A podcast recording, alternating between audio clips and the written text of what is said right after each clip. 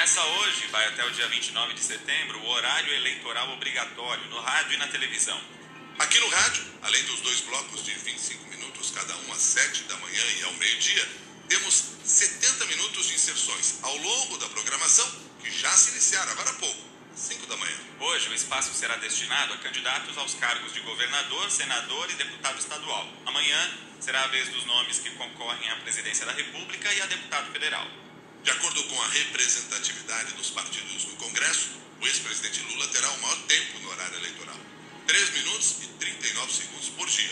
Um minuto a mais que o presidente Jair Bolsonaro. Simone Tebet tem 2 minutos e 20 segundos. Soraya Tronic, 2 minutos e 10. E Ciro Gomes, 52 segundos. Os candidatos Emael, Léo Pérez, Vera Lúcia e Sofia Manzano não atingiram os requisitos mínimos e não terão acesso ao horário eleitoral.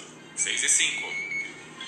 O candidato do PT à presidência, Luiz Inácio Lula da Silva, admitiu que houve corrupção na Petrobras e tentou se dissociar do governo Dilma Rousseff. Líder nas pesquisas de intenção de voto, Lula foi o terceiro entrevistado do Jornal Nacional na série de sabatinas que a TV Globo está fazendo esta semana com os presidenciáveis. Logo no início do programa, Lula foi perguntado sobre os desvios de recursos públicos durante o governo petista e a operação comandada pelo ex-juiz Sérgio Moro. O petista ressaltou, ressalvou, perdão, que a corrupção só veio à tona porque os órgãos de investigação e controle puderam trabalhar com liberdade no governo dele, ao contrário do que, segundo ele, acontece hoje na gestão de Bolsonaro.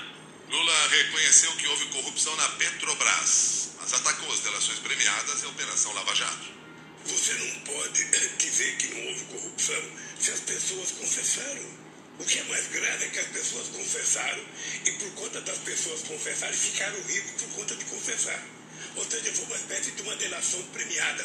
Você não só ganhava liberdade por falar o que queria o Ministério Público, como você ganhava metade do que você roubou.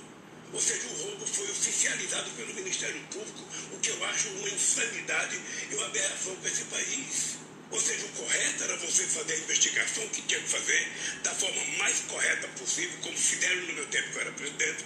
E depois, se a pessoa foi inocente, você absolve. Se a pessoa for culpada, você você condena. O que acontece é que aqui no Brasil, nós temos um problema sério. É que as pessoas são condenadas pelas manchetes de jornais. O que, que foi o equívoco da Lava Jato? É que a Lava Jato enveredou por um caminho político delicado. A Lava Jato ultrapassou o limite da investigação e entrou no limite da política. E o objetivo era o Lula. O objetivo era tentar condenar o Lula. Quando era presidente da República, Lula sempre escolheu o procurador-geral mais votado na eleição interna da categoria. Agora ele evitou se comprometer com essa prática, abandonada por Jair Bolsonaro, e disse que só vai tomar uma decisão depois da eleição. Ao ser confrontado com os números da economia na gestão da ex-presidente Dilma Rousseff, o candidato criticou a desoneração e a política de combustíveis da sucessora. Eu acho que a Dilma cometeu equívoco na questão sabe que eu penso isso. Eu acho que cometeram equívoco na hora que fizeram 540 bilhões de desoneração e invenção fiscal de 2011 a 2040. Sabe? E eu acho que quando ela tentou mudar, ela tinha uma dupla dinâmica contra ela. Eduardo, sabe? o presidente da Câmara e o Aécio no Senado, que trabalharam o tempo inteiro para que ela não pudesse fazer nenhuma mudança. Ela mandou medida provisória para mudar. Na entrevista ao Jornal Nacional, o ex-presidente Lula defendeu mudanças na relação com o Congresso, alegando que o orçamento secreto resulta em usurpação do poder. Para o petista, Bolsonaro é refém do Congresso por causa do mecanismo de liberação de dinheiro sem transparência aos parlamentares. Acabou o presidencialismo, o Bolsonaro não manda nada. O Bolsonaro é refém do Congresso Nacional.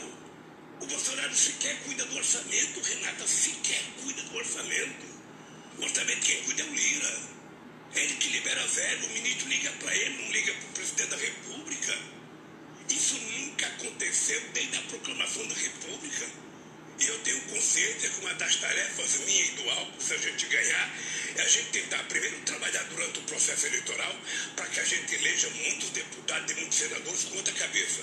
Segundo, acabar com essa história de semipresidencialismo, de semiparlamentarismo no regime presidencial. Mas acha isso... O Bolsonaro parece o povo da corte. Ele não coordena o orçamento. Os governadores dos estados estão refém dessa emenda secreta também. Porque antigamente o deputado ia conversar com o governador para fazer a aplicação de verba. Hoje os deputados não conversam mais. Tem deputado liberando 200 milhões, 150 milhões, 100 milhões. Isso é um escárnio. Isso não é democracia. O ex-presidente também evitou se comprometer com medidas econômicas e tentou passar credibilidade ao mercado, citando o vice, Geraldo Alckmin. Lula defendeu a aliança com o adversário na campanha de 2006 e negou que o ex-tucano ainda enfrente resistência. O que o senhor diria para esses é, militantes do PT que ainda se recusam a aceitar Alckmin depois das trocas de acusações pesadas que o senhor fizeram aí, os senhores fizeram ao longo de alguns anos na política? Nós não estamos vivendo no mesmo mundo. Eu estou até com ciúme do Alckmin. Você tem que ver que sujeito esperto vai, e habilidoso. Muitas vezes. Ele fez, ele fez um discurso no dia 7 de maio, sabe, quando ele foi apresentado oficialmente ao PT, que eu fiquei com inveja, ele foi aplaudido de pé. Pergunta para a esposa dele, para Dona Lu, que é da Cajanja, para ver como ela está gostando da coisa.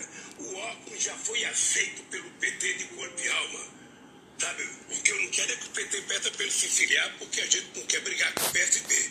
Mas o Alckmin é uma pessoa que vai me ajudar. Eu tenho 100% de confiança que a experiência dele como governador de São Paulo e depois mais seis anos como vice do Mário Covas vai me ajudar a consertar esse país.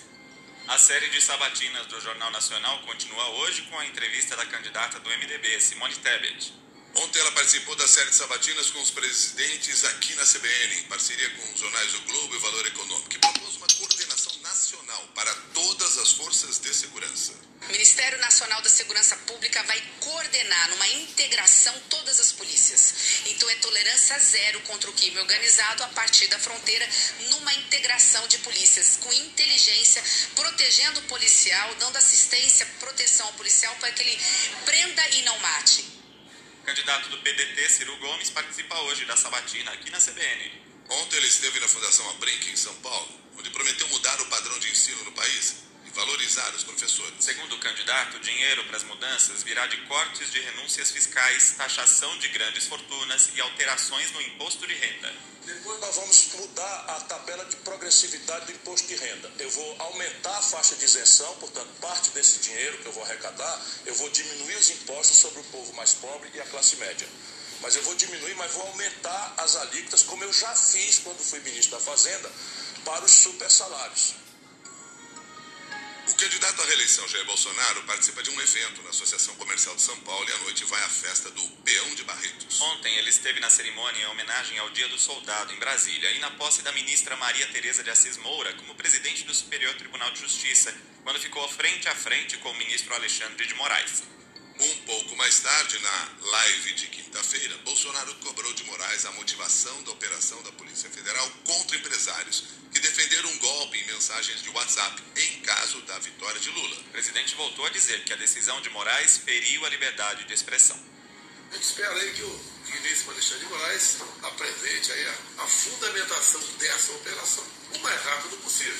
Porque agora estamos vendo que a escalada contra a liberdade, aquilo que eu sempre tenho falado, é, tem se avolumado em cima destes empresários. Destes oito, dois eu conheço muito bem, troco informações no zap comigo e realmente eu quero entender o que está acontecendo, que ninguém sabe.